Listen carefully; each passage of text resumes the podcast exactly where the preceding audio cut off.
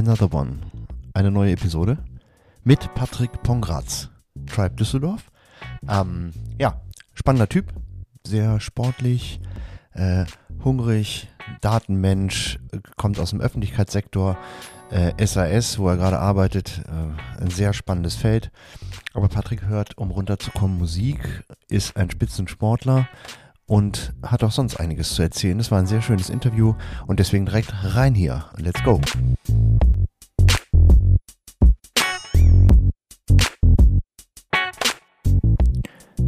Lieber Patrick, welcome back. Hallo Patrick. Patrick und Patrick, jawohl, wir haben hier die Doppelfolge. Äh, und zwar doppelt deswegen, weil wir haben hier schon mal aufgenommen und ich hab's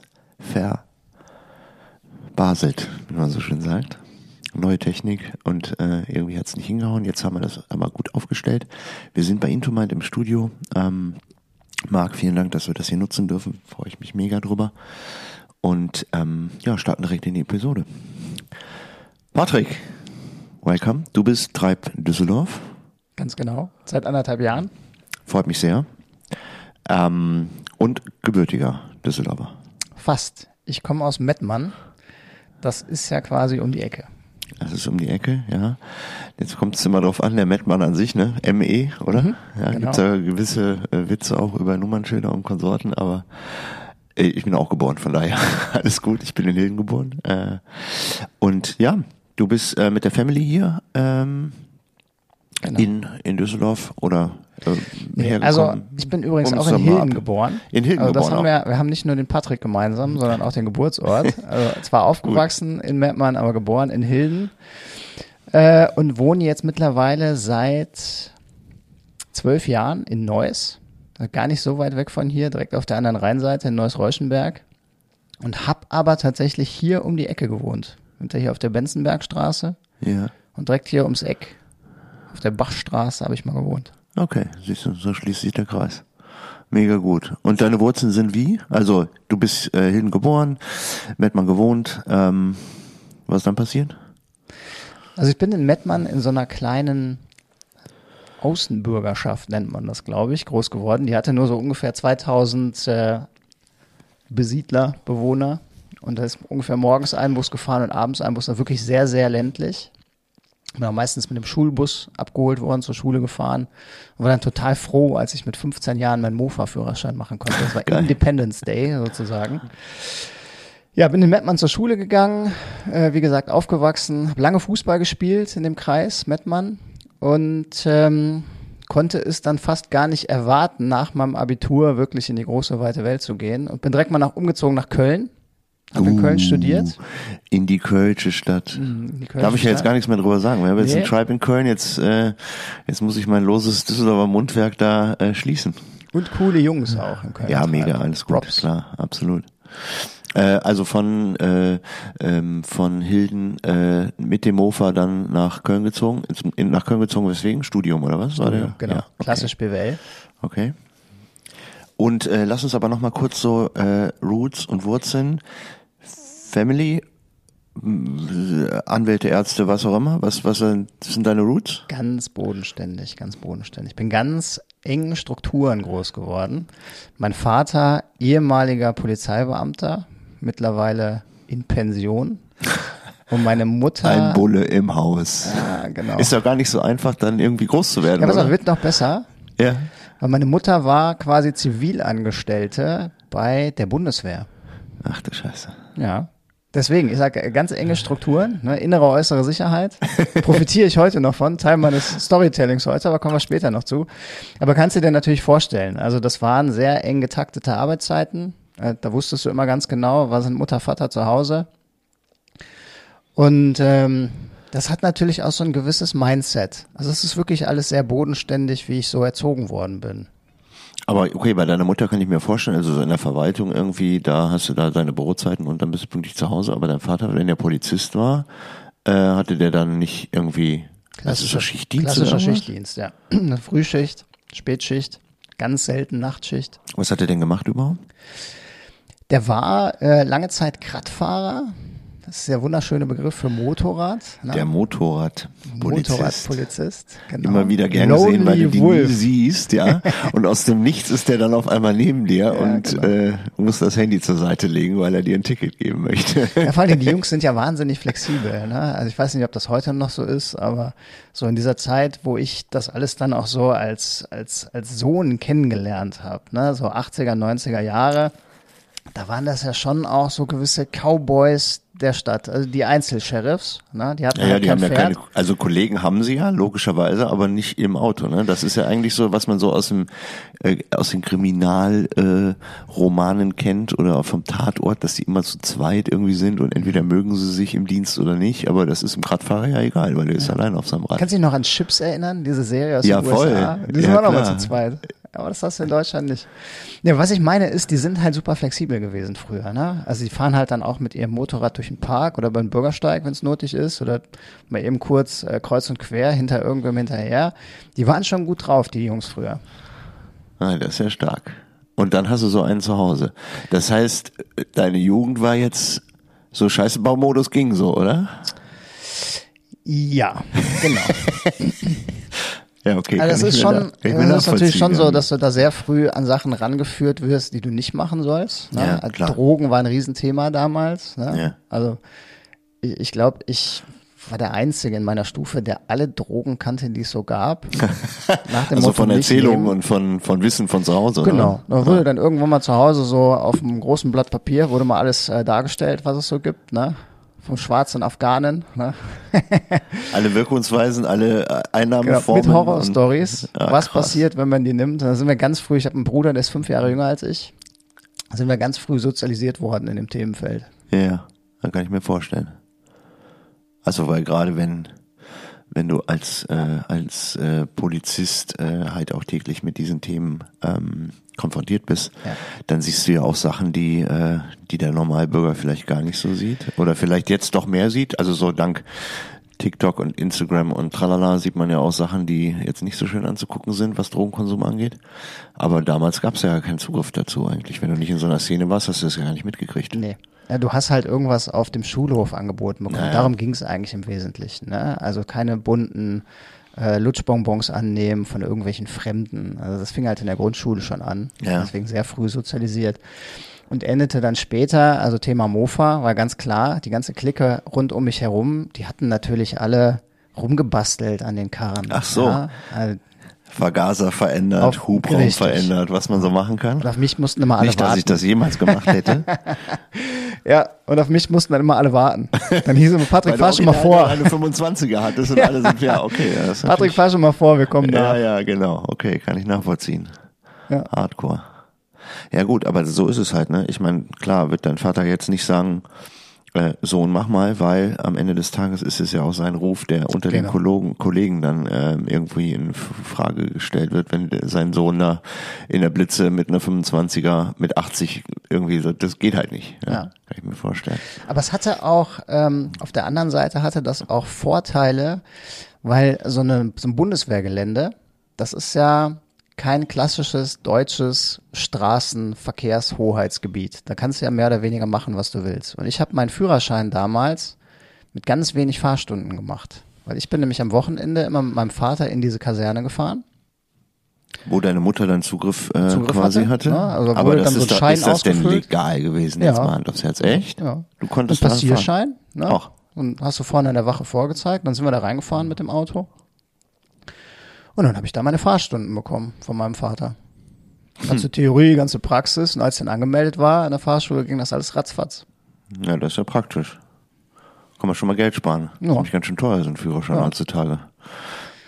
Damals Stimmt. nicht so, aber naja.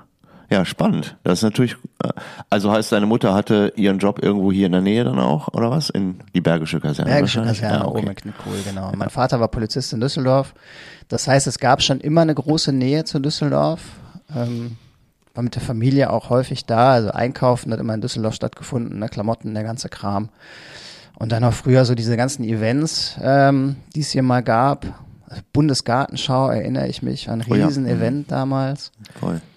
Ähm, schon immer klassisch die Kirmes.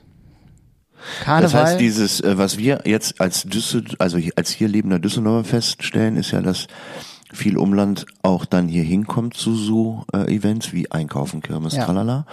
Ähm, und das ist aber fest manifestiert. Das heißt, wenn du in, in Mettmann bist, dann heißt es so, wir fahren jetzt nach Düsseldorf zum Ja. Einkaufen. Punkt. das war, früher war das so, ja. Ja, genau. okay. Es gab auch eigentlich wenig, was du machen konntest. Also du kannst von Mettmann kannst du natürlich nach Essen fahren, aber das war halt einfach, das machte irgendwie keinen Sinn, wenn du Eltern hast, die immer in Düsseldorf sind, dann ja, hast du das nie in Frage gestellt. Naja. Und was natürlich auch ein Riesenthema war, früher Karneval. Polizei und Karneval, das hat ja eine sehr enge Symbiose. Ist das so? Ja, Warum? Ja. Also ich meine, wegen den Einsätzen, okay. Ja, auch wegen diese ganzen Wedelszöch, die müssen alle begleitet werden. Und das machen in der Regel natürlich Kraftfahrer.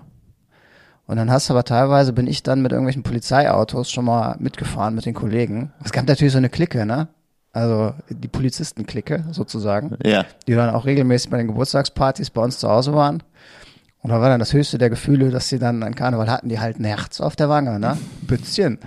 so, ich bin dann teilweise mit den Kollegen im Polizeiauto vor dem Zug mitgefahren als kleiner Junge. Das war schon cool. Oder auch mit dem Polizeimotorrad.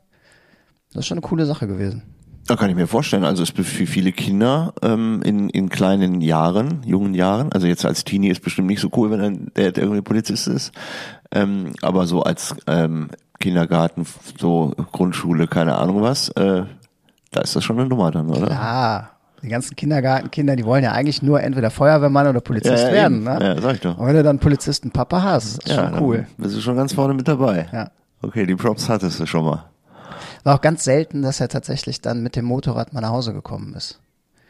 Das war dann auch so ein Highlight. Das hat er bei uns in der Garage geparkt über Nacht, wenn er dann am nächsten Morgen wieder. Normalerweise steht das ja auf dem, im Fuhrpark.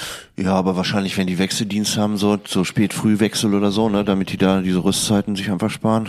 Und das ist halt mega cool, ne? So, dann hast du ja in diesem Helm damals, da war ja noch so ein Kabel dran. Ja, ja. Fürs dann- Funkgerät. dann kommt dieses ja, ja. Kabel und dann kannst du das so da reinstecken und dann kannst du was hören. Das ist schon mega cool. Ja, mega. Aber irgendwann Nase voll, dann nach Köln zum Genau. Studium. Ja, es ist halt für einen Teenager ist es schon hart, auf dem Land groß zu werden. Auch wenn jetzt äh, Mettmann an sich jetzt nicht klassisches, äh, richtiges Landeileben ist, aber wenn du so eine Außenbürgerschaft wohnst, im Niemandsland, wo du halt keine Busverbindung hast, ein paar Feldwege, die dich rausführen, dann ist die intrinsische Motivation wegzukommen schon sehr hoch. Ist es so, dass du das so fühlst? Also die Landflucht ist ja ein Thema, überall. Also alle wollen in die Städte. Städte wachsen, Land wird weniger.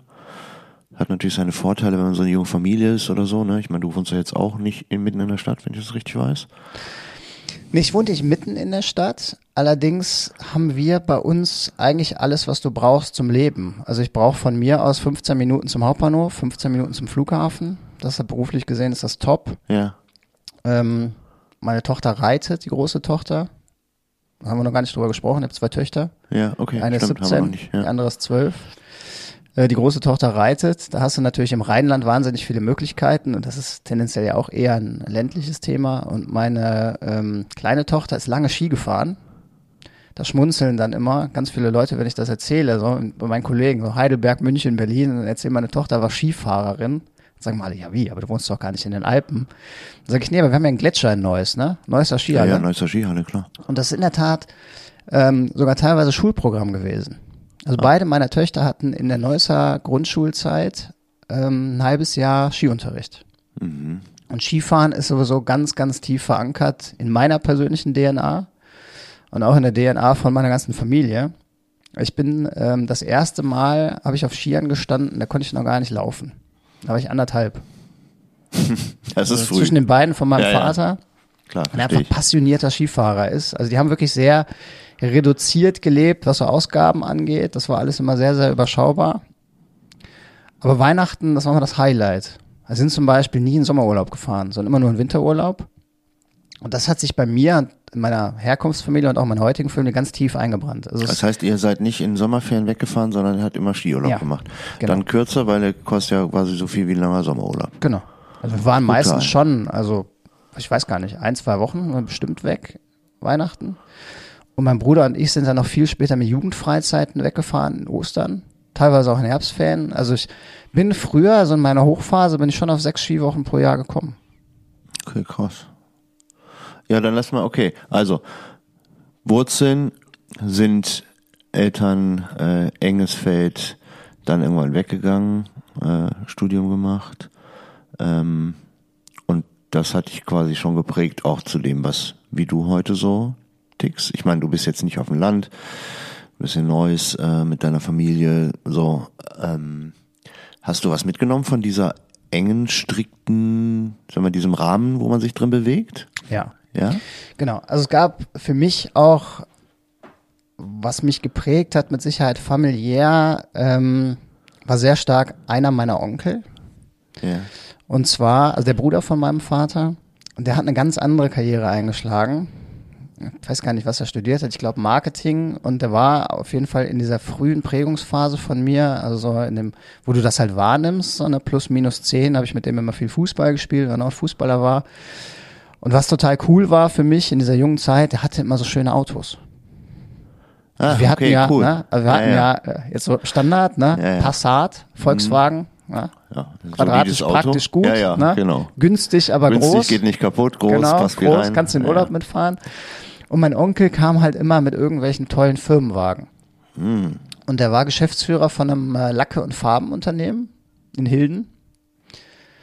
Zweihorn, früher ICI, Dulux feste Farbe. Oh, Alter, das kenne ich sogar. Genau. Wahnsinn. Das, das kennt man. Meine Schwiegermutter hatte mal so einen Autobedarf und das war ein Lieferant. Ja, Ziemlich groß sogar. ja, genau. Ist eigentlich mittlerweile, glaube ich, ein englischer Hm, Das weiß ich nicht mehr, keine Ahnung. Bin Konzern. ein paar Auf jeden Fall war raus. er Geschäftsführer von diesem Okay. Unternehmen und hat halt regelmäßig. Und dann zu den glori glorifizierten Zeiten, wo noch ganz viele Werkstätten waren, wo Autos noch repariert worden sind und nicht Leasing und so. Ja, genau, genau, Da wurde noch Geld verdient mit Autos. Genau. Und das, wo die draus spezialisiert waren, waren Lasuren für Holz. Mhm. Das war so quasi der Ableger und äh, das hat mich halt fasziniert. Ne? Also wenn du dann in so einem bodenständigen Setup groß wirst und dann kommt halt regelmäßig, wir haben Familienfeste, haben wir immer sehr stark gefeiert. Also wenn jemand Geburtstag hatte, sind wir entweder irgendwo hingefahren oder die sind zu uns gekommen. Ne? War eine relativ große, enge Familie. Und das war halt beeindruckend, weil das so andersartig war. Ne? Der hatte halt auch ganz andere Arbeitszeiten, war viel unterwegs im Flugzeug und das hat mich damals tatsächlich geprägt, dass ich mich gefragt habe, was will ich denn eigentlich mal machen? Und in diesem Kollegenkreis von meinem Vater war das glasklar, dass ich Polizist werden muss. Naja, das Ja? ist ja schon, ich meine, du bewegst dich in dem Rahmen, du hast diese ganzen Dinge adaptiert und dann kommt, dann kommt das andere daher und blinkt schön. Also mein Vater wollte eigentlich immer, dass ich studiere. Ja. Hätte man natürlich auch bei der Polizei machen können. Wollte ich gerade sagen, Was ist doch ein guter Bildungsweg ne? eigentlich. Dieser- Ich weiß gar nicht, was das ist. Höhere, nicht höherer Dienst, sondern gehobene Dienst, glaube ich. Aber ich habe mich halt für was anderes entschieden. Ich habe irgendwann meinen Onkel gefragt, wie bist du eigentlich dahin gekommen? Was hast du getan? Und dann hat er gesagt, er hat BWL studiert mit Schwerpunkt Marketing. Meine ich zumindest, dass er mir das erzählt hat. Und ich bin dann über diese Marketing-Schiene, das war damals für mich so der, der holy shit. Ne? Keine Ahnung, was das ist, aber irgendwie muss das cool sein, Irgendwas weil Marketing. damit kriegt man halt coole Autos. So? Das war so die, die Herleitung. Ja. Und ähm, dann stand für mich so mit, ich glaube 14, 15 stand schon fest, nee, ich will BWL studieren. Okay, da hast du schon gesagt, so, okay, dass die Polizistenkarriere, auch wenn es der höhere Dienstweg, wenn es ihn geben würde, also dann so Hauptkommissar oder so, wäre theoretisch möglich gewesen mit einem Studium, oder? Ja. Das finde ich mega interessanter Job, aber es ist, glaube ich, auch knochenhart, was man sich da so angucken muss. Kann schon verstehen, dass da nicht alle bis zur Rente den Job weitermachen. Es ist auch wahnsinnig frustrierend heutzutage. Ja, voll. Ja, kann ich mir schon vorstellen. Also immer hinterher zu rennen, ne? Ja, ich, also, ist ein es ist Wettrennen, halt, ne? Oder ist ein Red Race am Ende des Tages, oder? also ich habe beruflich heute viel zu tun mit Polizei, innerer Ja. äußerer Sicherheit. Und ähm, wir haben halt in Deutschland leider immer noch, auch getrieben so ein bisschen durch den Föderalismus, das sind so Altlasten und auch einfach durch so ein sehr bürokratisches Herangehen an die Dinge, haben wir tatsächlich keinen einheitlichen Blick auf polizeiliche Daten. Das ist eine Ambition. Da wollen wir als, als Staat, wollen wir dahin, dass wir ein einheitliches Datenhaus haben für die Polizei. Da sind wir aber noch nicht ganz. Äh, Da ist viel in the making, aber dass es jetzt produktiv spürbar wäre, gerade für uns, für die, so die kleinen, normalen Fälle, ist halt einfach nicht so. Also Anekdote von dieser Woche. Meine kleine Tochter hat abends das Auto ausgeräumt und nicht abgeschlossen nach dem Einkaufen. So, und am nächsten Morgen fehlten halt so ein paar Sachen. Und äh, dann bin ich halt zur Polizei gefahren. ne, weil unter anderem das Portemonnaie fehlte und der Fahrzeugschein von meiner Frau. Und ähm, es lag ein Zigarettenstummel im Auto. Da dachte ich natürlich, wie geil ist das denn, ja? Ach so, ja, Äh, perfekt. DNA, ist ja DNA, perfekt, alles gut. Ne? Damit findet man den Typen ja. Ja. So jetzt erstmal interessiert das ehrlich gesagt nicht wirklich irgendwen heutzutage, weil das eine Bagatelle ist. Es Ach ist so, nicht wirklich ja. viel weggekommen. Ja. Ist jetzt auch kein Einbruch, weil das Auto war ja offen, Ja. war ja nicht abgeschlossen. Und so ein Zigarettenstummel, wenn man den jetzt einschickt ins Labor, bis die Ergebnisse kommen, so dauert ungefähr sechs bis acht Monate. Alter Schwede. Weil halt so viel noch vorher wichtiger ist, was geprüft werden muss und was ins Labor geht, dass einfach solche Bagatellgeschichten völlig runterpriorisiert werden. Und dann hast du einfach diese Situation der Datensilos heutzutage. Das heißt, Nordrhein-Westfalen hat einen Polizeitopf, Hessen hat einen Polizeitopf, Rheinland-Pfalz und so weiter. Die sind aber nicht kombiniert. Das ist das, was ich meine mit einheitliches Datenhaus der Polizei. Sodass du jetzt mal überspitzt betrachtest, wenn du irgendwie eine Fahndung hast und jemand fährt über die Landesgrenze von Nordrhein-Westfalen nach Hessen, dann ist halt erstmal Nirvana. Dann kannst du nach Amtshilfe fragen und dann kannst du mal gucken, ob du Daten bekommst, um die tatsächlich zu kombinieren. Und dafür Und muss da aber auch Kapazitäten sein und irgendeiner muss Genau. einen Bock auf das Thema haben. Und, genau. Okay, alter Und deswegen Schwede. ist das wahnsinnig frustrierend, aus meiner Sicht heute Polizist zu sein.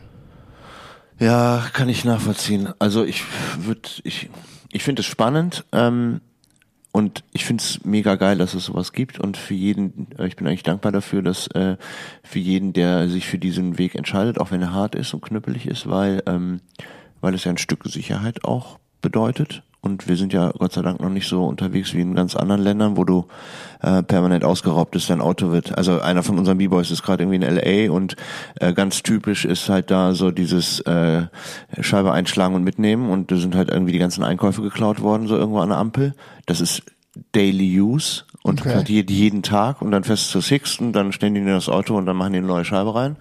Ähm, da sind wir ja Gott sei Dank hier nicht, auch wegen unserem System. Und ich hoffe, dass wir da nicht hinkommen. Von daher, ähm, ja, bei allem Problem, die wir haben, ist es doch noch immer okay, finde ich jetzt so gefühlt. Aber lass doch noch mal zurückkommen zu, ähm, ähm, bevor wir in dein sehr interessantes Jobfeld steigen. Du hast eben gesagt, äh, du bist auf sechs Skiwochen gekommen und du hast Fußball gespielt. Das heißt, du hast eine sportliche Ader in dir. Wolltest Ja. du das nicht mal professionalisieren? Also ich meine, wer fährt sechs Wochen Ski als Jugendlicher? Ja. Das ist ja schon viel. Also in der Tat hatte ich auch offensichtlich ein relativ großes Talent für das Thema. Für Ski oder Ja. für Sport Nee, insgesamt? für, für Skifahren. Also ich bin grundsätzlich ein Bewegungsnaturell. Also ich merke wirklich im Alltag, wenn ich mich einen Tag jetzt irgendwie nicht sportlich betätigt habe, dass mir das echt fehlt. Ne? Also ich muss einfach Energie, das ist mein Kanal, um Energie abzulassen und teilweise aber auch Energie wieder aufzubauen. Das ist für mich wirklich ein elementarer Bestandteil. Und auch da bin ich so ein bisschen geprägt worden, weil meine Eltern beide sehr sportlich waren. Ich musste zum Beispiel, und mein Bruder auch, wir mussten jedes Jahr Sportabzeichen machen, von ganz früh äh, an schon. Und äh, mussten auch unbedingt in den Sportverein. Also wir konnten uns aussuchen, was wir machen wollen. Wir haben viel ausprobiert. Also ich habe mal ganz früh auch Kampfsport ausprobiert, war gar nichts für mich. Okay.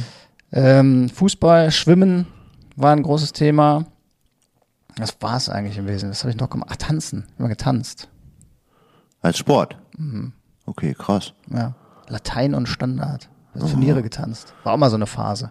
Turniere getanzt, da muss man das ja auch noch können. Mit Schminken und so. Ach du Scheiße. Ja. Sehr Geil. lustig sehr lustige Leute und Kostüme. Ja. Beeindruckend, wie man sich so bewegen kann, weil das ist jetzt nicht so meine Welt, ehrlicherweise. genau. Ah, krass. Nee, aber beim Skifahren war es in der Tat so, dass ich in, insbesondere in den Winterferien, weil wenn halt viel los war, die Skirennen mitgefahren. In Österreich. Ah, okay. Also so lokale Rennen Ja, oder was? war immer hoch platziert. Also ich habe viele Pokale und Medaillen noch aus der Zeit, die sind irgendwo verschollen im Keller und verstaubt. Sodass das tatsächlich zwischendurch mal so eine nicht ganz durchdachte Idee war von meinen Eltern. Die haben es auch leider, muss man sagen, schnell wieder verworfen, dass wir umziehen nach Bayern. Und dass man vielleicht Ah, dass du dann quasi in den Genuss von könnte. Förderung kommst genau, oder von Genau, dass ich dann einfach noch mehr Skifahren kann Ja. und dass man da einfach was draus macht. Das hat sich aber nicht ergeben. Und für Fußball war ich dann am Ende des Tages tatsächlich nicht so talentiert.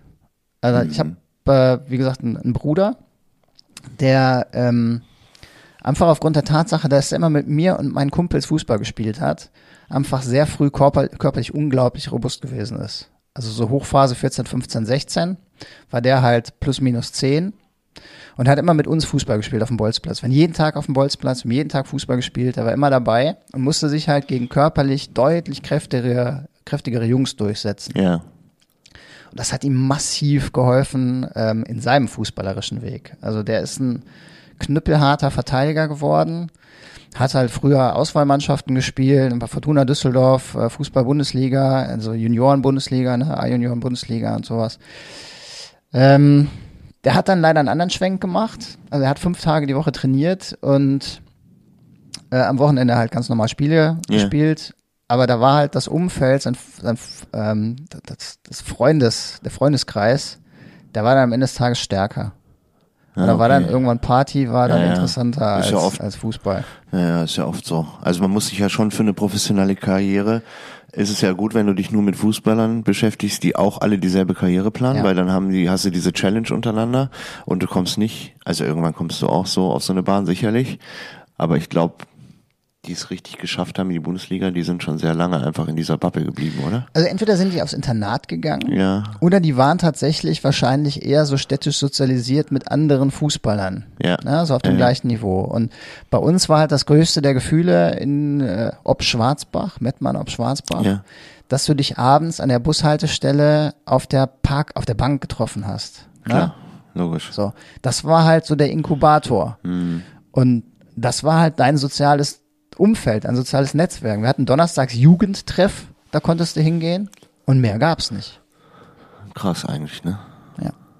Also das heißt, Schwarzbach bist du groß geworden. Ob Schwarzbach, Am ja. Schwarzbach. Ob Das kenn ich Schwarzbach. Schwarzbach. Ja, das ist da so zwischen Wülfrath und Ja, genau. Hügelig. Also ist halt eine gern gesehene Rennradstrecke auch da lang zu fahren. Ach, krass. Ja, das ist aber auch ziemlich einsam auf jeden Fall. Ja. Also ich fahre da immer durch und dann bin ich auch schnell wieder ja, weg. Genau. Ah, Aber da krass. kannst du noch nicht mal einkaufen, ne? nee, also da gibt's gibt's gar keinen. Kiosk, nee, nee. keinen Bäcker. Okay, eine Tankstelle gibt's. na gut. Naja, die muss man ja dann haben.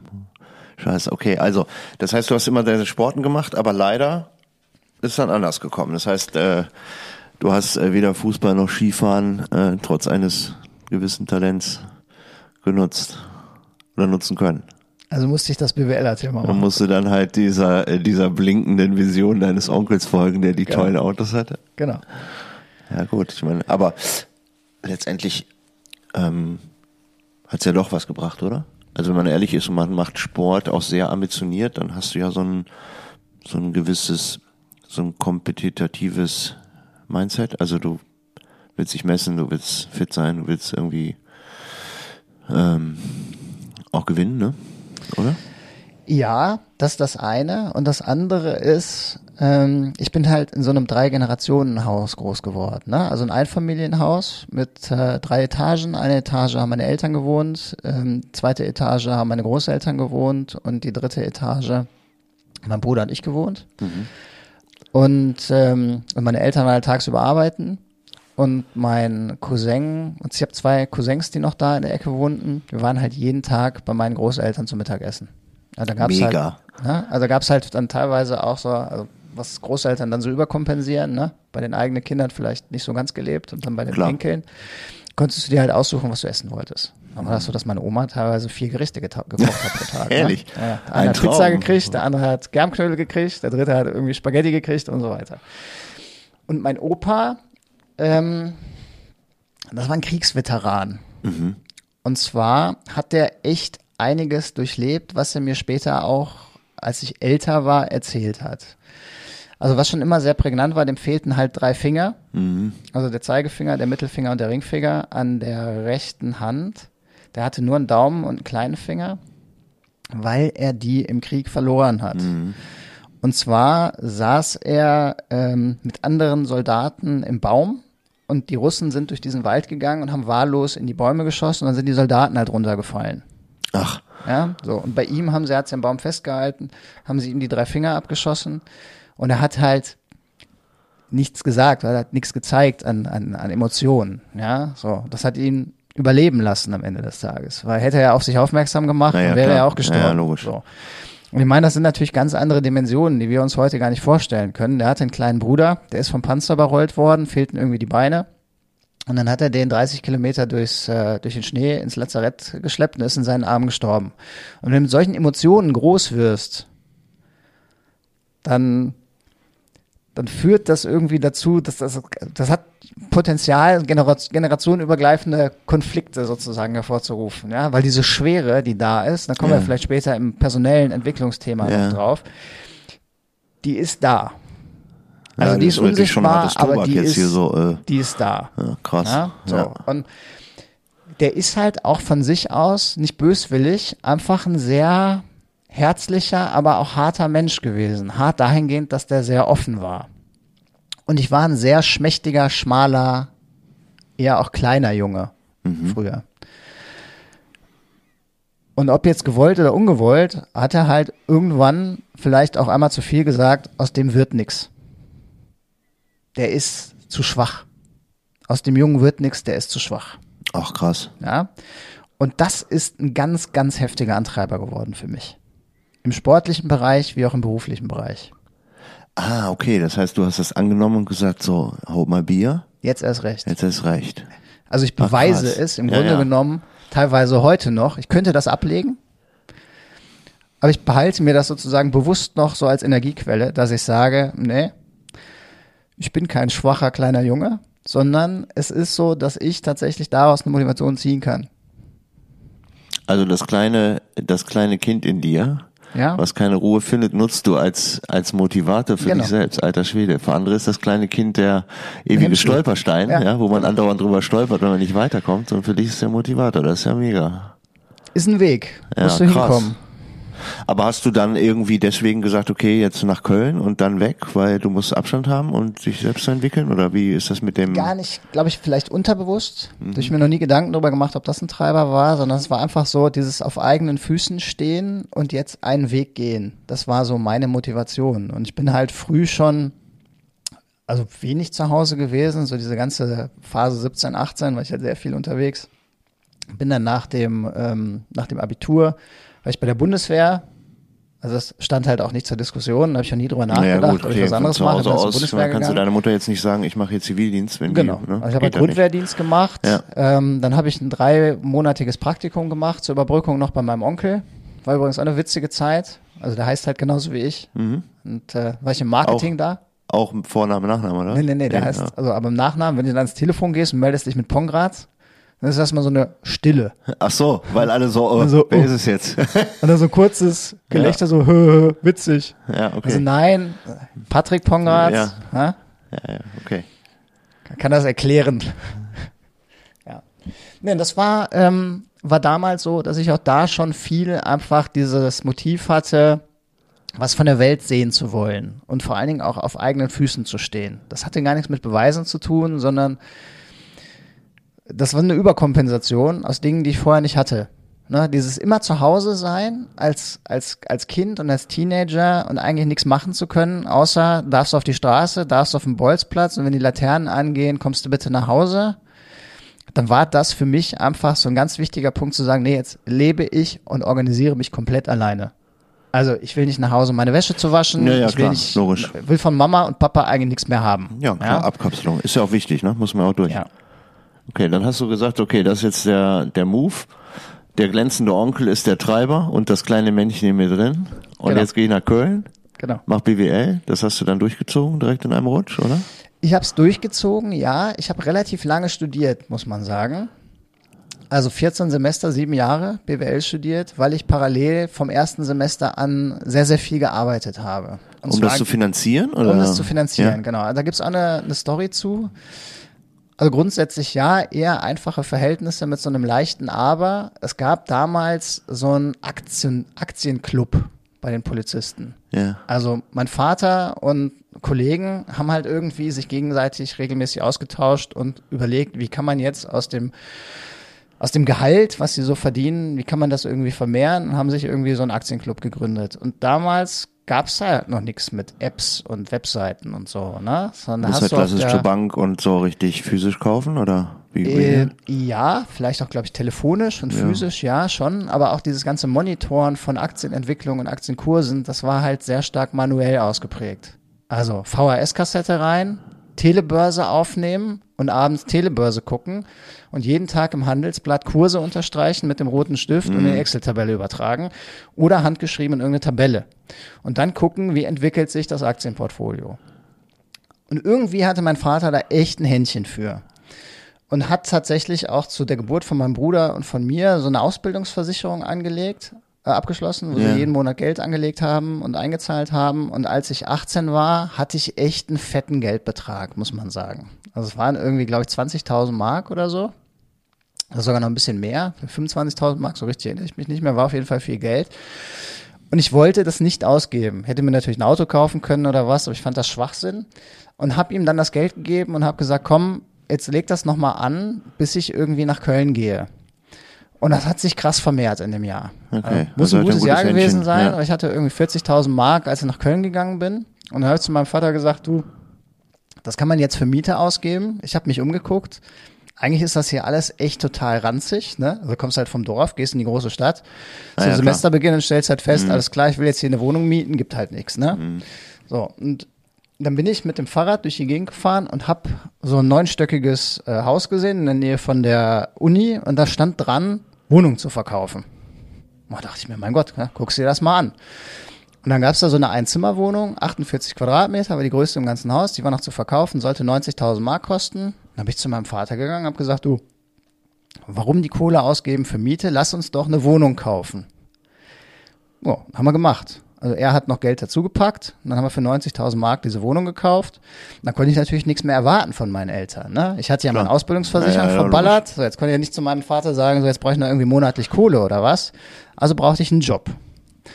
Und dann habe ich damals auf so einem klassischen äh, Jobportal, Studentenjobportal, habe ich halt nach einem Job gesucht und habe irgendwas gefunden. Da hat jemand einen, einen Werkstudenten fürs Thema Marketing gesucht in Bonn. War ja eh das Thema, was du haben wolltest. So, da ne? habe ich gedacht, Marketing, das ist genau mein Ding, ne? Ja.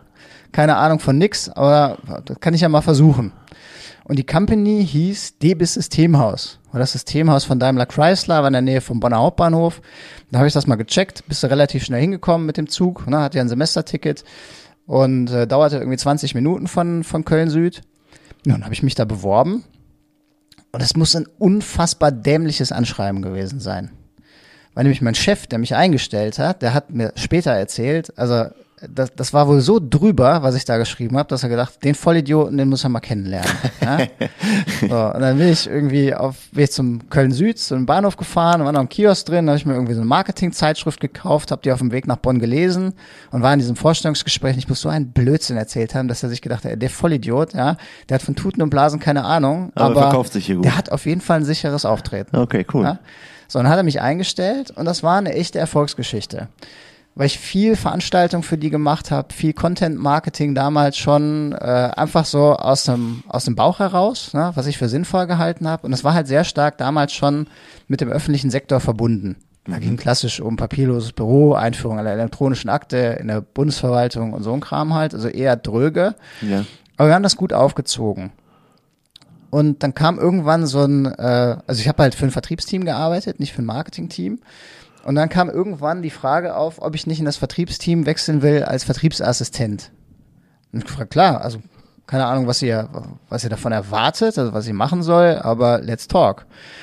Und dann ging es im Wesentlichen darum, dass ich Ausschreibungen sichte und Teilnahmeanträge schreibe, also den Markt beobachte im Wesentlichen. Und hatte für einen Studenten da auch echt eine große Freiheit. Also ich habe teilweise ähm, Teilnahmeanträge selber geschrieben, bis zu einer Größenordnung von 98 Millionen Euro.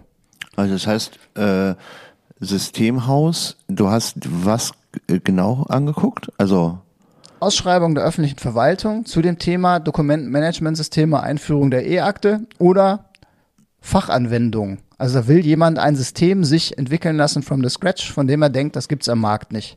Und das Aha. ist für die Telekom interessant. Sowas wie zum Beispiel die LKW-Maut. Aha. Das haben wir damals gemacht, Toy Collect. War ich Teil des Toll Collect, ja, Angebotsteams. Genau. Ja, okay. War ja auch nicht so ein ganz kleiner Pitch. Nee, äh, vor allen Dingen aus meiner Brille war das Wichtigste am Ende immer, äh, die Angebote auszudrucken, in Ordner zu packen und dann abzugeben in Time.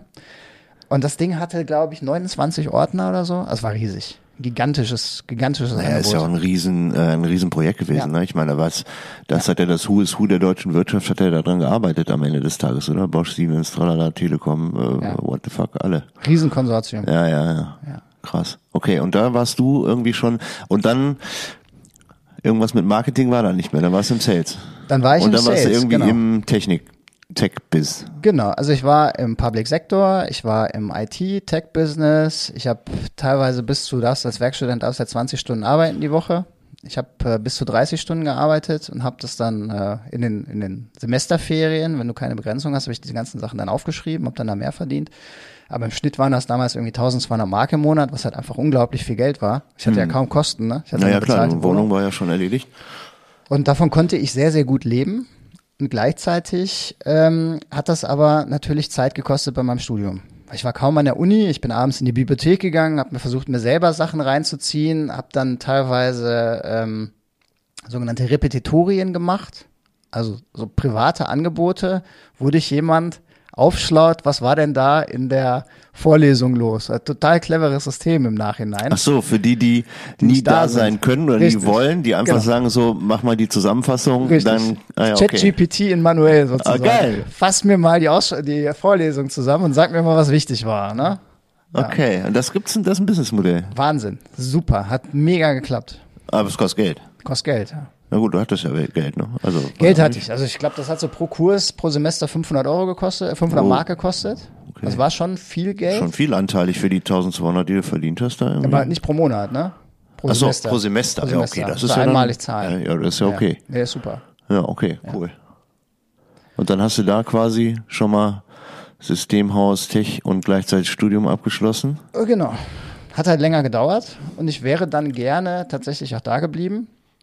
Und die T-Systems hat so diesen Charme, sich alle paar Jahre mal umzustrukturieren. Und zu dem Zeitpunkt, wo ich fertig war, gab es einen Einstellungsstopp.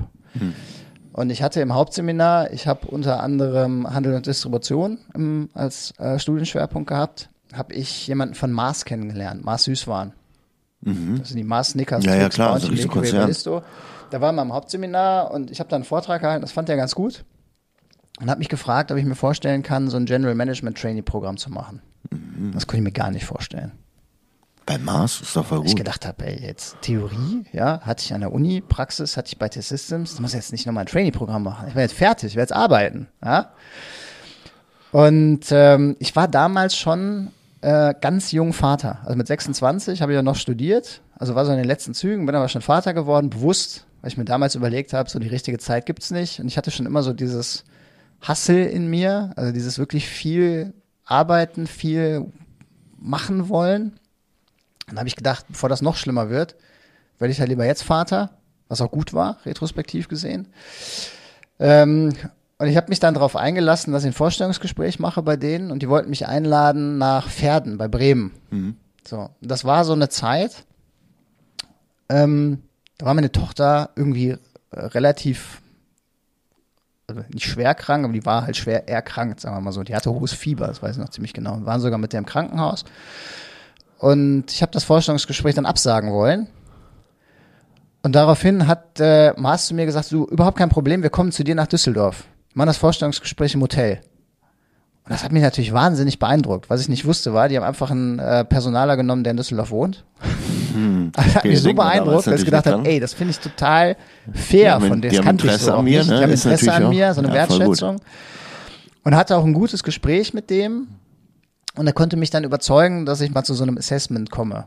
So, bei diesem Assessment, ähm, das ist ganz spannend, wie Mars denkt. Die wollen tatsächlich Generalisten haben. Also die beschreiben das so wie äh, der ideale Kandidat, den schmeißt du über dem Urwald ab mit dem Fallschirm und der baut dir das Business auf. Solche Leute suchen die. Und dieses Assessment muss ich scheinbar ganz gut gemacht haben. Ich habe nämlich dann tatsächlich angefangen bei Mars. Ähm, du musst erst mal ein Jahr ins Feld, also musst wirklich von der Pike auf verkaufen lernen. Ich bin damals nach Niederbayern gegangen, nach Passau. Hatte ein relativ großes Flächengebiet, 100 mal 100 Kilometer und habe den Handel betreut. Ne? Also da musst du halt quasi als Außendienstler für Mars dann Platzierung machen. so Platzierung. Am bestenfalls verkaufst du halt die Top-Platzierung, ne? Ja, also wirklich okay. große Flächen mit Europaletten und äh, das ist eigentlich so das, der, der Game Changer, weil die teilweise 700 Prozent mehr Abverkauf haben als das, äh, das klassische Schokoladenregal. Ja? Okay. Das ist ein Impulskauf.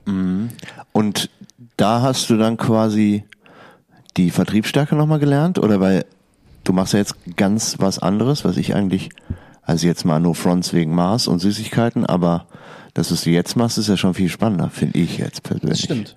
Also das ist klassischer Produktvertrieb, der über ganz andere Trigger funktioniert. Ja? Also du pitcht ja nicht nur gegen deine Schokoladenwettbewerber, du pitcht ja auch gegen Persil, Cola, Chi äh, die Chipsfirmen, die wollen ja alle die beste Fläche haben. Und die Trigger, die man da benutzt, ich glaube, die darf man nicht sagen hier im Podcast-Radio. Aber du hast halt Gutscheine dabei, ne? Ah, okay. Hm. Und damit geht's quasi. Ja. WKZ Also und pass auf, Konsorten. hier Mediamarkt-Gutschein, ne? Aral, Douglas, was brauchst du? Ah, okay. Jackentasche? Also die Gutscheine. Ich habe gedacht, Die es geht so über, über Wer Werbekostenzuschüsse und Konsorten, Nee, nee, aber nee, das kann ja vor Ort dann keinen triggern, weil das landet ja im Pot der Company. und richtig. deswegen, Also dann hast du da teilweise Abteilungsleiter für die Süßware, die sagen dann so, mein Sohn äh, hätte gerne irgendwie, was weiß ich, den neuesten iPod. Und dann machst du mal die Rechnung auf und sagst, okay, also müssen wir sammeln über ein paar Wochen. Sollst Ja. jede Woche eine Europalette kaufen, dann kommen wir dahin. Ah, okay. Ja. Wenn das, das Teil, ich meine, das Business ist das ja nicht erfunden, das machen ja wahrscheinlich andere Ja, das auch, ist oder? halt Hard Selling, ne? Ja, ja. Also du kommst halt rein, erster Arbeitstag, dann kannst du direkt zur Geschäftsführung gehen, also der Hausleitung, musst du so eine Anti-Compliance-Regelung unterschreiben und sobald du die unterschrieben hast, kommt dann direkt die Frage so, was wollen sie denn für mich tun? Das ist halt die Realität. ja, ja, schon klar. Ja. Ist das heute noch so? Ja, wahrscheinlich. Nein, natürlich nicht, Patrick. Ja, man weiß es nicht, keine Ahnung. Aber wie, äh, also von Hard Sales auf Development-Programm hin zu, Genau, also das war das erste Jahr. Nach dem ersten Jahr bin ich dann gewechselt ins Category Management auf so eine Sonderaufgabe, die keiner machen wollte, die aber meine Motivation total äh, getriggert hat, und zwar Saisongeschäft. Seasonals, Weihnachten und Ostern. So, das Geschäft, Umsatzträger, was klassisch durch Hohlfiguren geprägt ist. Als Weihnachtsmänner, Maß Osterhasen, sowas. Ja, okay. Das heißt, du musst halt irgendwie über die Verpackung kommen. Und wenn du äh, vom Standard abweichst bei der Verpackung, dann ist halt das mit der Marge ein riesengroßes Thema. Ne? Also Mars produziert halt 365 Tage im Jahr, ist eine abartig hohe Marge, weil das alles Standard ist. Und wenn du dann plötzlich hergehst und sagst, ich möchte aber jetzt irgendwie einen Plastik-Weihnachtsstern haben und da möchte ich gerne die Ware verpacken. Und was in Frage kommt, sind auch nur die sogenannten äh, Miniatures, ne? also die Mini-Varianten, die Ja, in. Celebrations drin sind.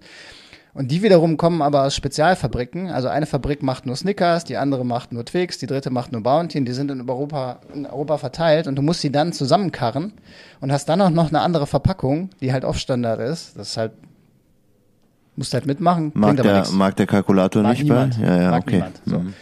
Und ich hatte halt die große Aufgabe, was machst du draus? Und ähm, es gibt ein Relikt aus dieser Zeit, das gibt's heute noch, das ist die Champagnerflasche. Celebration Champagnerflasche gibt's immer zu Weihnachten und Silvester. Kannst du aufdrehen, kannst du rumdrehen, hast eine Sekttulpe draus und kannst dich von oben bedienen. Und ähm, das ist eins der Gimmicks, die tatsächlich funktionieren im Markt, ja. Mhm, okay. Und die hast du dann quasi mit, mitentwickelt? Mitentwickelt, mit Ja, ausgedacht, okay. genau. Ja, okay, cool. Ja, gut. Ich meine, äh, man lernt ja da auch, ne? Weil amerikanische Unternehmen sind ja dafür bekannt, dass sie da ziemlich driven sind auch, ne? Ja. Erfolgsdriven, da musst du abliefern, sonst bist du schneller weg, als du bis drei gezählt hat wahrscheinlich. Heißt, du hast das gut durchlebt. Ich habe das gut durchlebt und dann kam aber ein Anruf von meinem ehemaligen Chef von Von T-Systems. T-Systems. Genau. Aha. Genau. Der sagt, du, pass auf, wir haben hier äh, mit 28 Leuten am gleichen Tag gekündigt und bei einer anderen mittelständischen Company einen neuen Arbeitsvertrag unterschrieben. Und machen einen neuen Standort auf. So eine Company, die gibt es bisher nur in Berlin. Jetzt machen wir einen Bonner Standort auf und wir suchen noch jemanden hier als Sales Manager. Hast du Bock, zurück in die alte Welt zu kommen? So, und war natürlich, äh, ist ein anderes Game, ne? Weil die Retail-Margen, also ich habe schon nicht schlecht verdient bei Mars für so einen Trainee, das war schon okay. Aber Software-Business ist halt eine andere Liga. Die Margen ganz andere sind. Hm. Und äh, dann habe ich mich mit denen, es war damals ähm, eine inhabergeführte Company, habe ich mich mit einem der Investoren, der Gesellschafter getroffen und habe das einmal diskutiert, wie die sich das vorstellen, wie ich mir das vorstelle. Und äh, dann haben die mir ein Angebot gemacht und das konnte ich dann offen gesprochen noch nicht ablehnen. Na, weil ich war ja Jungvater, wie gesagt. Und meine Frau war zu dem Zeitpunkt auch noch zu Hause. Und dann habe ich gesagt, nee, aus Kohlegesichtspunkten und auch aus der Motivation heraus, dass ich ja aus dieser Branche komme. Also du hast schon Bock das- drauf, da jetzt ich- äh, was mit zurück. aufzubauen Genau, quasi. wollte ich das machen. Genau. Ja, okay. Und das war jetzt dann jetzt SAS oder was? Oder was? Nee, das war tatsächlich eine Company, die hieß ITCO, European IT Consultancy, gibt es auch heute noch. Ähm, wie gesagt, mit zwei Sitzen in Bonn und in Berlin. Und ähm, das war erstmal klassisch das Gleiche, was ich vorher auch gemacht habe. Also die öffentliche Verwaltung, im Wesentlichen Bundesministerien, betreuen in dem Thema E-Akte, Dokumentenmanagementsysteme, papierloses Büro. Und die hatten aber auch investiert in eine Softwareplattform und wollten Softwareprodukte bauen. Und das war für mich nochmal so eine äh, Motivation, was Neues zu entwickeln auch. Also sie brauchten halt einen, der irgendwie so als Vordenker da vorwegging. Und ich habe mir das dann geschnappt, das Thema. Diese Company hat halt Inhaber geführt. Also man muss sagen, das waren Jungs, die hatten früher eine, ähm, eine Company der Krankenhausinformationssysteme gebaut und hat die verkauft an, an Aqua, glaube ich, Aqua Healthcare. Für relativ viel Geld, irgendwie 300, 400 Millionen Euro. Okay, das ist ja eine Summe. Genau, und jetzt hatten die Spielgeld und haben eben in unterschiedliche Compa- Companies investiert und Eidco war eine davon. Und haben denen halt so eine Softwareplattform zur Verfügung gestellt und haben gesagt, da würden wir gerne was draus machen. Und wir haben im Rahmen von Mergers und Acquisitions uns immer andere Unternehmen angeguckt, die finanziell nicht mehr liquide waren, die man übernehmen konnte. Und sind in dem Kontext über eine Company gestolpert, die Besuchermanagementsysteme gebaut hat. Also klassisch für Museen eigentlich äh, und haben uns gegen die Company entschieden, aber für die Mitarbeiter. Haben also mehrere Mitarbeiter eingestellt von denen und jetzt ging es darum, wie überträgt man jetzt dieses Wissen von der alten Company auf die neue Company und wie bauen wir jetzt Produkte dafür? Und habe ich gesagt, komm, das würde ich gern machen. Und bin dann als, also ohne jetzt direkte Führungsverantwortung zu haben, ähm, bin ich halt mit denen Produktentwicklung, Marketing, Pricing, das habe ich halt alles zusammen mit denen aufgebaut und bin halt losgezogen und habe das erste Museum gewinnen können über einen Sponsoringvertrag, und zwar das Museum Ludwig in Köln. War damals der Kaspar König, der Museumsdirektor, glaube ich. Und der stand auf der Forbes-Liste der 50 einflussreichsten ähm, Personen in diesem Kunstbusiness. So, und war Museum Ludwig, Teil der Stadt Köln, Nothaushalt, nie Kohle. Also so ein bisschen wie Berlin, ne? Arm, aber sexy. Dem habe ich halt vorgeschlagen, pass auf, wir machen folgenden Deal.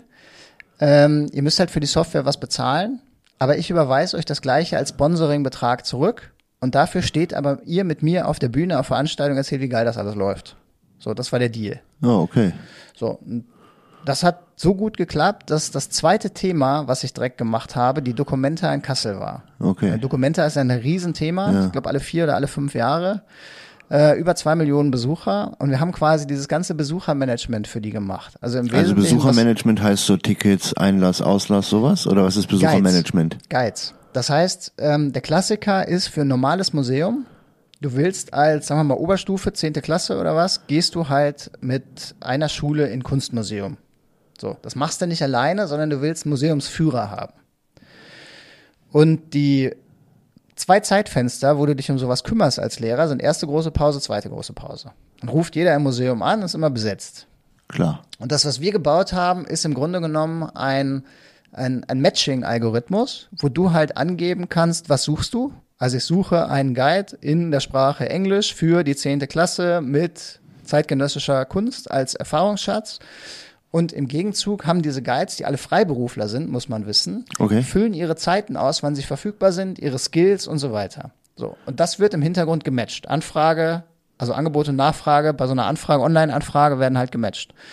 Und klassischerweise ist das so, dass äh, die Museen früher diese Guides alle eingeladen haben, keine Ahnung, morgens um neun oder morgens um zehn und dann wurden Veranstaltungen vorgelesen, dann konntest du dich melden per Hand und dann wurden die halt verteilt. Das Schokoladenmuseum, riesengroßes Thema. 50 Guides oder was und dann jeden Morgen müssen die da hin und dann werden Führungen vergeben per Hand. Und das Thema haben wir halt digitalisiert. Ah, okay, So. alles klar. so das auch für heißt, die die haben es auf der App oder irgendwo und genau, dann. mit der Webseite war das Ja, ja, okay. klassisch. Und so auch für die Dokumente. Das heißt, da waren ja auch teilweise internationale Kunden, dann hast du halt eine Führung auf Chinesisch gebraucht oder auf Italienisch oder Französisch. Und diese Guides konntest du alle im Vorfeld halt online buchen. Das war das, was wir gemacht haben. Ah, okay, das ist ja spannend. Und das habt ihr dann aufgebaut? Das haben wir aufgebaut, das war die erste Produktlinie. Und dann, wie hast du dann, also da bist du ja heute nicht mehr. Da bin ich heute nicht mehr, nee. Ähm, das, also, das war ein Themenfeld, da habe ich drei Stück von aufgebaut. Also einmal Besuchermanagement, dann haben wir noch so eine Vertriebslösung gemacht und eine HR-Lösung. Das lief ganz gut, aber der Gamechanger meiner Karriere war eine Lebensmittelkrise. Und zwar war ich aus diesem Blickwinkel äh, E-Akte Dokumentmanagementsysteme, hatte ich einen ganz guten Draht zu einem ähm, zu der Bundesanstalt für Landwirtschaft und Ernährung. Teil vom Bundesministerium. Ja. Die sitzen in äh, Bonn, so wie ich auch. Und ich kannte den damaligen Leiter, den Dr. Eiden, ganz gut. Und dann hatten wir EHEC in Deutschland. Ich weiß nicht, ob du dich daran erinnerst. 2011, 12 muss das gewesen sein. War eine Lebensmittelkrise, wir hatten schon alles, ne? Dioxinskandal, Rinder, äh, Blauzungenkrankheit, Rinderwahn, Schweinepest, Schweinepest, den ganzen Kram. Hühnerfleisch, alles, ja, genau. Und auf einmal hatten wir etwas, das kannte keiner, EHEC. Und was ist EHEC? Ähm, waren am Ende des Tages Sprossen, Ja. verunreinigte Sprossen. Und es hat über 50 Menschenleben gekostet und über drei Monate, bis wir diese Krise in den Griff bekommen haben. Also ah, okay, weil keiner wüsste wie, was, warum. richtig. Also wir ah, sind okay. mit Bleistift und Papier, nicht wir, sondern die Bundesverwaltung oder die Gesundheitsamt mit Bleistift und Papier in die Krankenhäuser und haben Patienten interviewt, was sie gegessen haben. Und daraus hat man dann versucht, rückwärts zu entwickeln, äh, was könnte Ah, okay, gewesen wo sein. kommt der, was ist Genau. der Herd quasi, So, ja. Und ich habe mir damals gedacht, das kann ja nicht sein im 21. Jahrhundert, dass man so eine Lebensmittelkrise löst. Das muss ja auch anders möglich sein. Das muss anhand von Daten möglich sein. Und bin mit dem Thema dann, also ich habe einen Verein gegründet damals zusammen mit dem Professor Eiden und mit, äh, mit dem Dr. Eiden und mit der Prof Frau Professor Petersen von der Uni Bonn. Ähm, Gibt es ja heute noch Bonn Reales, Bonn Research Alliance zur Aufschaltung von, also Fördermittel zur Aufschaltung von Krisenaufschalt-Austauschsystemen. Das war so das Thema. Und wir haben halt Fördermittel eingesammelt für Krisenfälle. Ne? Dass du dann quasi in der Cloud, war damals ein Riesenthema, Daten, die eigentlich in der Hoheit von anderen Institutionen sind, im Krisenfall zusammenführst, dass du daraus Und dann ähm, schneller analysieren kannst. analysieren kannst, kommst einer Krise relativ schnell äh, sozusagen auf die Wurzel, kannst die Krise lösen, jeder kriegt seine Daten zurück. Das war so die Idee. Und ich war sehr prominent unterwegs mit dem Thema von Berlin nach Brüssel und das hat SAS mitbekommen.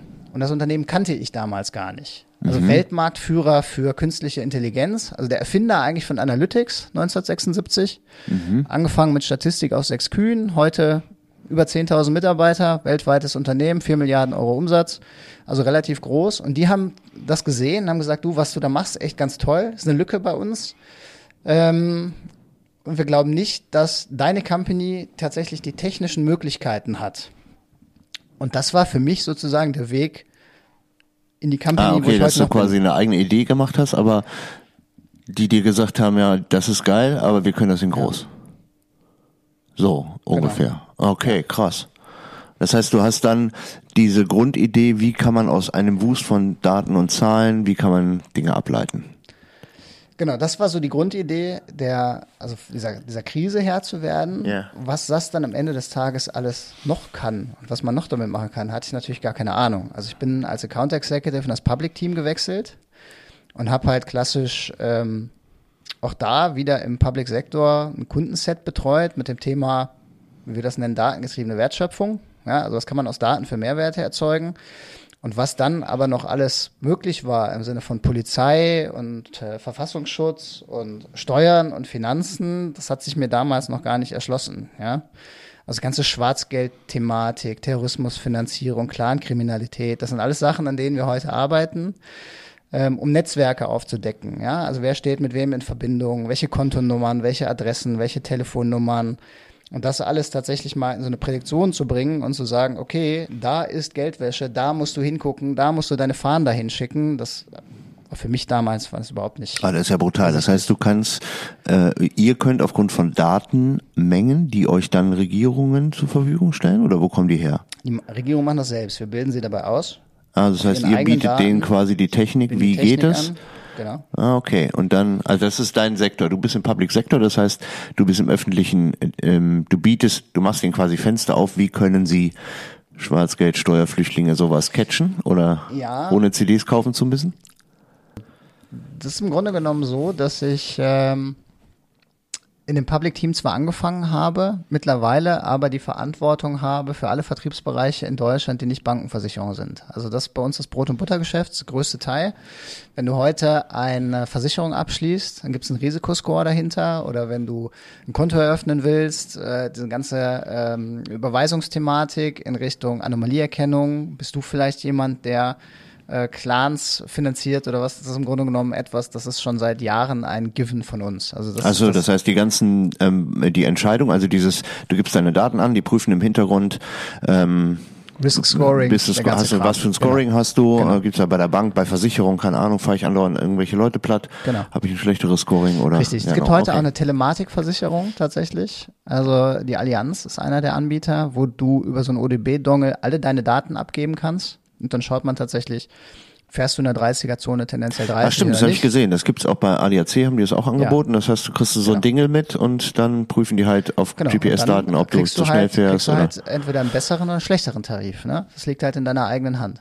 So, und ich mache aber alle anderen Branchen in Deutschland. Das heißt, ich mache Travel und Transport, Telco und Media, äh, Utilities, also Energieerzeuger, Public Sector. Das ist im Grunde genommen, das sind die Leute, die jetzt mit mir zusammen diesen Markt bearbeiten und äh, ähm, tatsächlich gucken, wie kann man aus Daten optimieren und mehr rausholen. Also was wir zum Beispiel machen, die zwei großen Themenbereiche ist einmal alles, was der Kunde im Fokus hat, Customer Intelligence. Zum Beispiel sind wir so die, die Logik im Sinne von Next Best äh, Action, Next Best Offer bei ganz vielen Retailern. Ne? Also Payback ist einer unserer Kunden. Okay, dass die quasi auf der auf der Historie und den Daten, die sie haben, dann Predictions herstellen, was wäre was, was du höchstwahrscheinlich als nächstes kaufst. Genau. Oder aber auch weg von der Gießkanne bei der Werbung. Ne? Weil das ist ja ein Riesenpain in die Ass, dass sich Mhm. Heute jeder zuscheißt. Also jetzt war gerade wieder Black Friday, ja, also Schlimm. abartig, was du an Informationen bekommst, die komplett irrelevant sind. Und das ist im Wesentlichen das, was wir tun. Wir optimieren von ganz, ganz vielen Entscheidungen, die man treffen könnte, ganz vielen Kampagnen, die ich dir schicken könnte. Optimieren wir diejenige, die sozusagen die kontextbasierte Master Campaign ist. In Abhängigkeit von dem, was ich gerade will. Mhm. Also will ich jetzt schnell was abverkaufen? Möchte ich eine gute Marge haben? Möchte ich Marktanteile gewinnen? was auch immer. Kundenbindung erhöhen? Möchte Customer Experience erhöhen? Ähm, da haben wir halt in ganz vielen Loyalitätsprogrammen haben wir so eine Gehirnfunktion, sage ich jetzt mal, ja. Im Sinne des intelligenten Entscheidens, Intelligent Decisioning. Und das andere sehr, sehr große Thema, was wir machen, ist tatsächlich Anomalieerkennung. Also klassischerweise. Ford. Ne? Naja. Ähm, da ist immer die große Kunst, nicht die Nadel im Heuhaufen zu suchen, sondern sich den Heuhaufen anzugucken, weil dann erkennst du die Nadel automatisch. Na, nehmen wir nochmal das Polizeibeispiel. Wenn du Steuer zahlst als Polizist, dann müsstest du normiert, gleich verteilt, eigentlich überall die gleichen Steuerbelastungen haben. Wenn jetzt einer deutlich mehr verdient, dann ist das klassischerweise deine Nadel. Da sind wir sehr, sehr stark. Und das ist auch das, was im Public Sektor sozusagen der Common Sense ist über alle Kunden hinweg tatsächlich diese Zusammenhänge mal erkennen und aufdecken und visualisieren. Ja, weil das ist das, was die öffentliche Verwaltung heute nicht kann. Jetzt nimmst du mal dieses Beispiel mit dem Zigarettenstummel aus dem Auto. Ja. Äh, was wäre denn, wenn ich jetzt einfach wüsste, anhand von Textanalytics, also es wird mal alles, was ich so an Berichtsbögen bei der Polizei generiert habe, eingelesen und zusammengeschnitten, ähm, dann kann es ja sein, dass das ein Identifikationsmerkmal ist. Vielleicht ist das ein unbenutzter so, Zigarettenstummel. jemand, der immer den Ein Trademark. hinterlässt. Ja, ja, ja, okay. Trademark. Ja, ja. Der hat den nie im, im Mund gehabt, sondern der hinterlässt halt immer einen Zigarettenstummel. Du weißt es ja nicht, ja, so. Und wir machen natürlich auch die Themen, die echt nicht cool sind, zum Beispiel. Also sowas wie Kinderpornografie. Also Image Recognition, erkennen, ob sozusagen in einem Bild oder in einem Video tatsächlich Handlungen vorgenommen werden, die bestenfalls einen Polizisten nicht belasten sollten.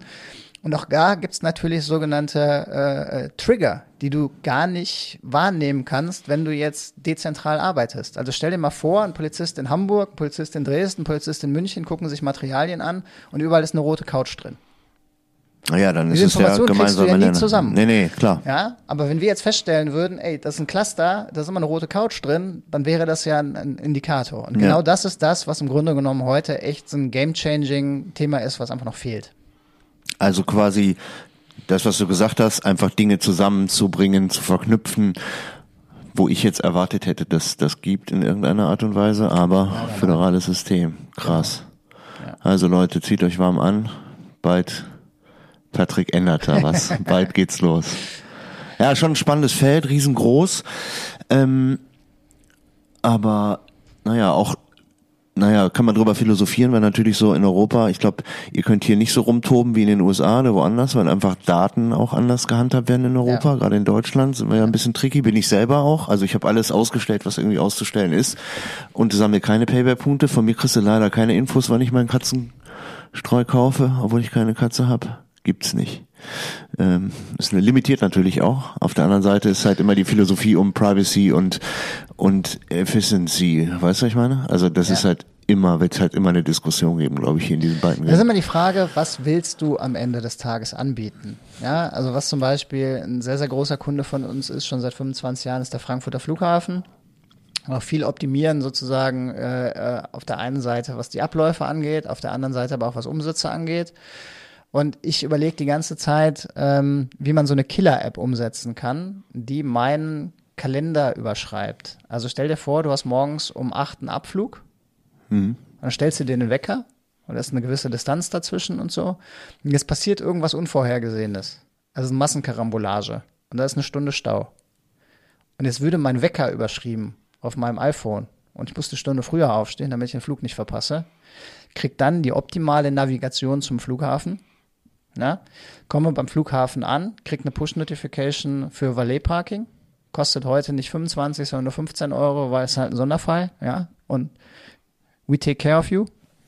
Mhm. Steige aus dem Auto aus, das Auto wird weggeparkt und meine Indoor-Navigation führt mich an der Sicherheitskontrolle vorbei mit dem niedrigsten Aufkommen. Das machen wir heute schon in Zusammenarbeit mit der Bundespolizei. Öffnen und schließen wir Sicherheitsschleusen. Und du kriegst dann quasi den Weg zu deinem Gate, so dass es zeitlich noch passt. Aber es muss nicht zwangsläufig der kürzeste sein, Patrick, sondern es ist der, wo du noch ein Croissant und ein Cappuccino unterwegs kaufst. Damit die Wertschätzungskette ja auch noch da ist, ja. Bei Fraport will ja Geld verdienen. So ist das. Und ja, aber das, das wäre natürlich ein Ansatz, der äh, ja, der natürlich auch einen praktischen Case hat, ne? Am so, Ende und da gibst Tages. du deine Daten. Da bin ich mir gut. ziemlich sicher. Also wenn ich ja, dir sowas anbiete, dann sagst du, okay. Ja, dafür mache ich's. Dafür mache ich's. Glaube ich auch, ja. Das ist richtig. Oder du bietest halt, ja, also ich glaube, das, was du beschrieben hast, würde theoretisch bei Apple ganz gut schon funktionieren, weil eigentlich ist alles da. Ja, eigentlich ist alles da. Also die müssen es nur freischalten. Die könnten schon machen. Das ist schon geil. Ja, das wäre schon geil. Vor allen Dingen, du hast ja auch so, wenn ein Termin drin ist, dann hast du ja Wegzeitberechnung. Im Hintergrund läuft, äh, wie lange ist der Weg und dann sagt er so, du solltest jetzt los und wenn das genau. mit deinen Zeiten nicht matcht, dann geht er dir auf die Nerven, dass du jetzt los musst. Also ja. wäre wär ein Ding. Zukunft. Sind wir direkt beim Thema. Ja. Zukunft. Für mich, in der Zukunft allgemein. Was können wir Zukunft erwarten? für dich? Ähm, Zukunft für, keine Ahnung, Tipps vielleicht? Also ich meine, du bist ja in einem sehr speziellen Segment unterwegs ja. und vielleicht hast du noch mal so so einen Hint, so einen versteckten für irgendjemanden von uns. Also spannen wir mal den Bogen vom vom Allgemeinen zum Speziellen zum Patrick. Also ich denke gerade dieses Thema künstliche Intelligenz ist etwas, mit dem wir uns heute alle beschäftigen sollten. Absolut. Ja? Und zwar nicht aus dem Blickwinkel, was kann künstliche Intelligenz, sondern was ist meine Erwartungshaltung daran? Weil am Ende des Tages ist künstliche Intelligenz jetzt mal überspitzt betrachtet, wird der eine oder andere wird mich jetzt äh, steinigen dafür, aber nichts anderes als maschinelles Lernen. Ja, das ist eine äh, Emulation menschlichen Verhaltens durch Training. Und wenn ich jetzt hergehe und mich frage, wie kann künstliche Intelligenz mir helfen, dann bin ich mir 100% sicher, dass jeder von den Hörern irgendetwas finden wird. Na, ich mache mal ein ganz, ganz einfaches Beispiel. Microsoft bringt jetzt einen Copilot raus für seine äh, Microsoft Office Suite 365, die halt zum Beispiel die Sachen zusammenfasst. Also kriegst eine PowerPoint und dann fragst du deinen Copilot, fass mir mal zusammen, was steht da drin. Oder bist eingeladen zu einem Teams-Meeting, kannst nicht teilnehmen und fragst deinen Co-Pilot, ähm, gib mir mal fünf Essenzen aus diesem, diesem Meeting und sag mir, ob ich eine Handlungsempfehlung habe. Ne? Und das im übertragenen Sinne ist etwas, das automatisiert wieder Dinge, von denen ich heute schon gehört habe, dass Leute sie manuell tun. Also ich mache es nicht, aber ich habe diese Woche mit jemandem zusammengesessen, der hat mir erzählt, dass er einen Kollegen hat, der immer wahnsinnig lange E-Mails schreibt. Er kopiert diese E-Mails raus postet sie oder pastet sie in ChatGPT und Na, fragt ChatGPT, ja, ja. was steht da drin. Ja. So, das sind natürlich Use Cases, da hast du noch mal quasi einen Handlungsschritt weniger. Und ähm, äh, gibt so eine ganz kluge Definition, die da sagt, ähm, ChatGPT ist sozusagen der iPhone-Moment der künstlichen Intelligenz, weil plötzlich wird es für jeden greifbar. Ist ja nichts Neues. Ne? Maschinelles Lernen ist kein neues Thema. Absolut. Aber jetzt kann jeder was damit anfangen. Und die Frage ist jetzt wirklich, weil es immer mehr Einzug hält, tatsächlich in unsere Systeme, die wir so benutzen und in unseren Alltag, was ist drin für mich? Und zwar nicht kommend von, wie gesagt, also was bringt die Technologie an sich mit, sondern wie kann ich sie für mich so einsetzen, dass sie einen Mehrwert stiftet in meinem Leben? Wie kann sie mir mehr Freizeit zurückgeben, im besten Fall mit dem gleichen Output, den ich heute schon äh, eigentlich äh, erbringen kann? Ne? Ähm, ja, ist, also, ist eine Frage, die wir uns alle stellen müssen, bin ich völlig bei dir. Ähm, Gerade erleben wir ja auch, also ich zumindest in meiner Bubble, so sehr viel, sehr viel produzierten Content, sehr viel mehr zu lesen als vorher, sehr viel bauschiger, weil ChatGPT natürlich auch immer sehr freundlich und sehr blümig formuliert. Und das sieht man hier und da immer mehr. Und am Ende des Tages passiert Folgendes, es wird viel mehr kommuniziert und du musst einfach von diesem ganzen Bullshit dann einfach die, die, die quasi die Zusammenfassung dir irgendwie holen. Das ist, wir bauen künstlich mehr Kommunikation auf, um am Ende des Tages dann durch eine Zusammenfassfunktion das wieder zu minimieren. Ich hoffe, dass das irgendwann zu einem Ja. effektiveren Weg führt, als es gerade gibt. Nutzt du es schon heute? Jeden Tag. Okay. Nutzt du es auch bei der Recherche von jungen neuen Talenten? Ähm, geht in Deutschland schwierig, habe ich aber schon alle Varianten durch.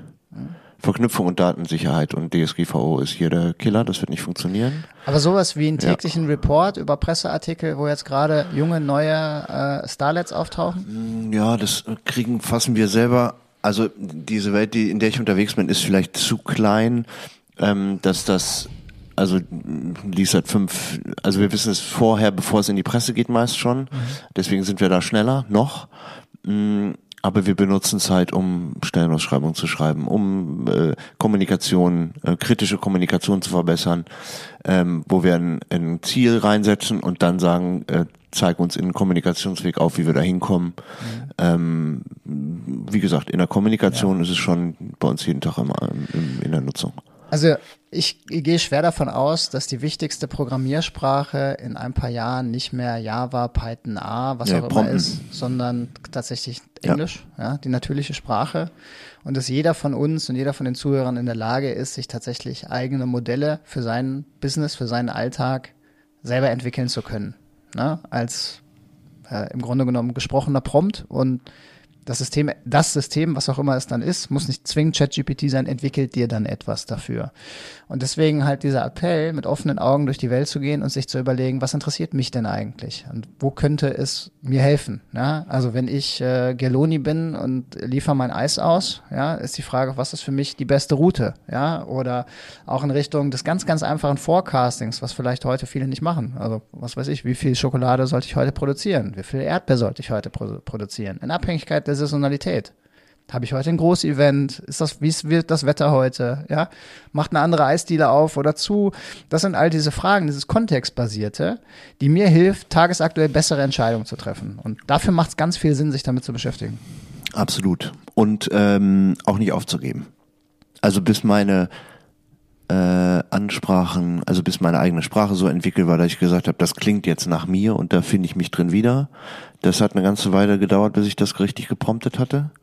Ähm, bis die Qualität an Output auch dem Corporate, also meiner Marke entsprochen hat, hat auch gedauert. Also es sind sicherlich wenn man den ersten Case nimmt, dann ist man sehr austauschbar. Wenn man es individuell haben will, dass es einen eigenen Style hat, dauert es, bis man das zusammengebaut hat am Ende des Tages. Und ähm, da gab es auch Momente bei, wo ich gedacht habe, ey, ich mach's selbst. Fuck it, das hat nicht funktioniert, das nervt mich. Und der vierte Versuch hat dann doch geklappt und war dann vom Output sehr gut. Also ich glaube so, man muss sich schon auch wirklich intensiv damit beschäftigen, bis es richtig funktioniert, glaube Ja. ich.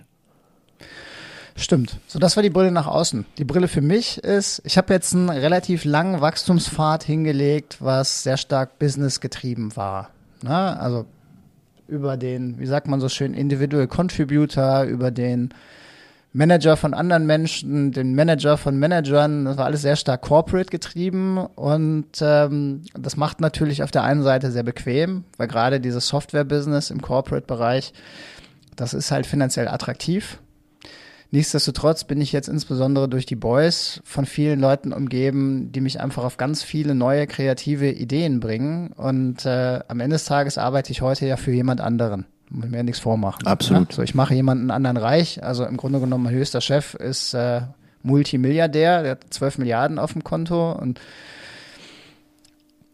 bei 13, wenn du weitermachst? Bei 13, wenn ich weitermache. Ne? Hast einen ganz tollen Job gemacht. Äh, jetzt kann ich mir weiter den nächsten Lambo kaufen oder was? Nee, so ist es natürlich nicht. Aber am Ende des Tages frage ich mich natürlich äh, als bekennender äh, Workaholic, wie kann ich meine Zeit sinnvoller einsetzen? Und zwar einerseits vielleicht, um was Eigenes zu schaffen, vielleicht sogar mit der Familie, so ein Heritage zu bauen, was ich irgendwann mal meinen Kindern vielleicht vererben kann und zu sagen, ey, das ist eine Marke, ja, das ist ein Unternehmen, das funktioniert und ihr dürft, dürft das jetzt auf die nächste Stufe bringen.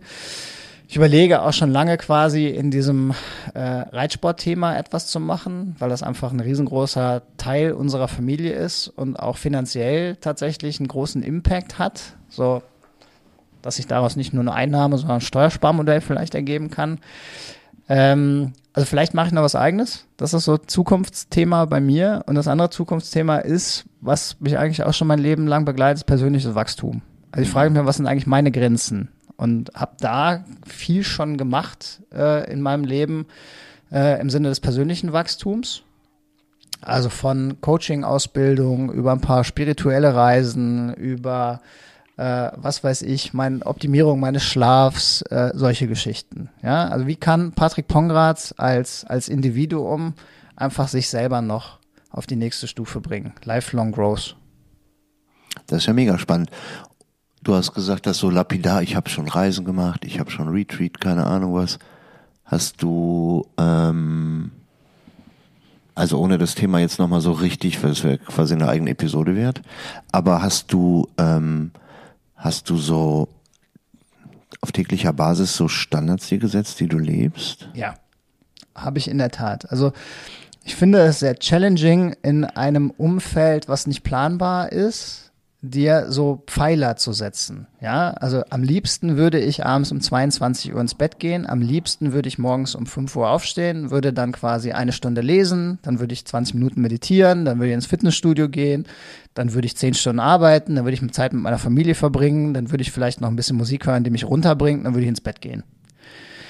Das funktioniert leider nicht, muss man fairerweise dazu sagen. Ja, ich, weil ja. dann kommt die Realität und die sprengt dir das alles und dann kannst du trotzdem um 5 Uhr aufstehen und dann machst Oder du trotzdem was du ignorierst anderes. dein Umfeld und alles andere und machst genau. nur dein Ding, und dann, dann bist geht du ein. Ego-Shooter Genau. und dann bist du aber nicht mehr sozial kompatibel. Nee, So. Richtig. Und Kardinalsfehler ist natürlich, und da kann ich mich nicht von frei machen, ich stehe schon sehr früh auf, äh, wenn du dann auf dein Handy guckst, das ist schon mal der erste Fehler des Tages. Ja, so. Und der Punkt, den ich am aller, aller, aller, allerbesten optimieren kann, ist die Zeit, in der ich schlafe. Das hört sich jetzt wahrscheinlich, wahrscheinlich schräg an, aber während ich schlafe, höre ich die ganze Nacht Musik. Und zwar Brainwaves.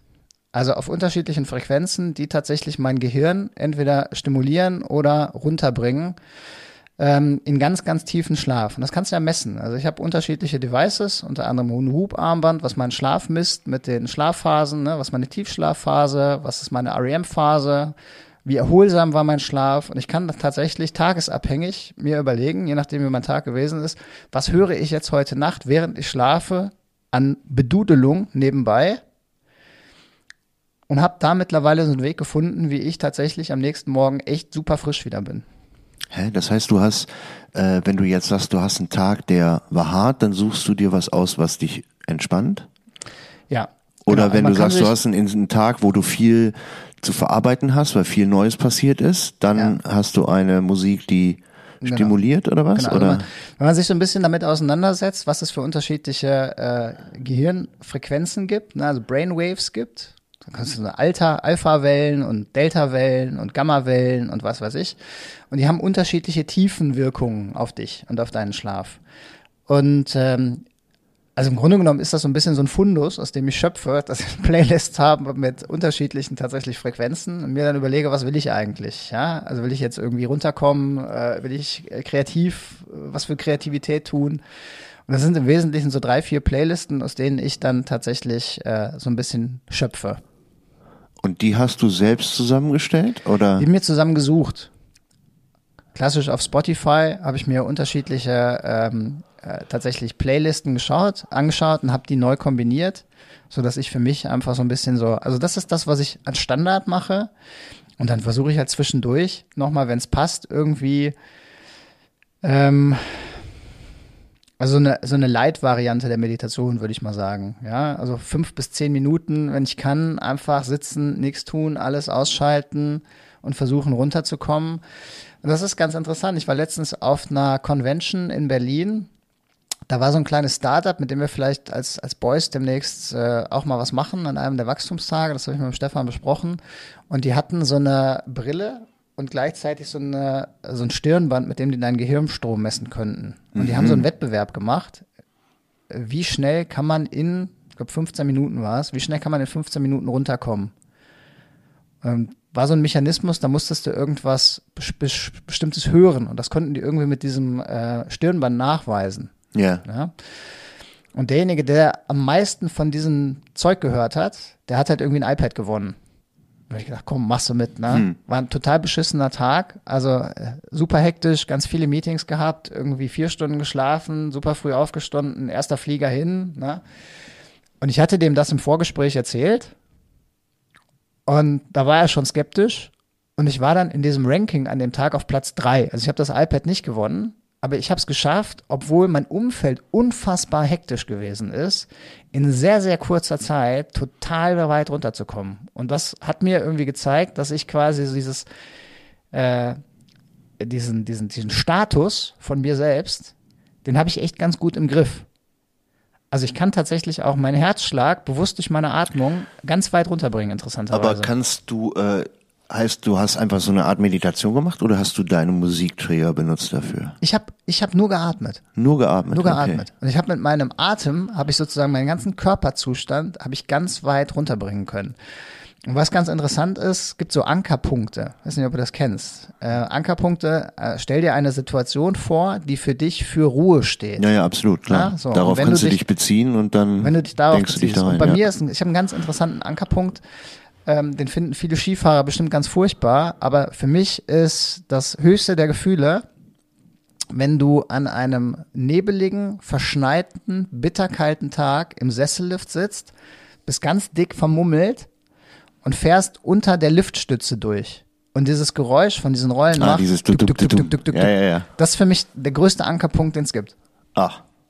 Weil du weißt, Vorfreude, gleich fahre ich runter. Warum auch immer Ach, schaffe ich das, meine Herzfrequenz so weit runterzubringen, wie in sozusagen guten Sportlerzeiten. Also ich komme auf einen, einen, Herzschlag von ungefähr 43, 44 Schlägen als oh, Ruhefrequenz. Das ist schon fast, das, das ist schon fast Grenz, grenzwertig niedrig. Das ist super, es funktioniert, ich freue mich. Ah, krass, okay. Also, heißt, äh,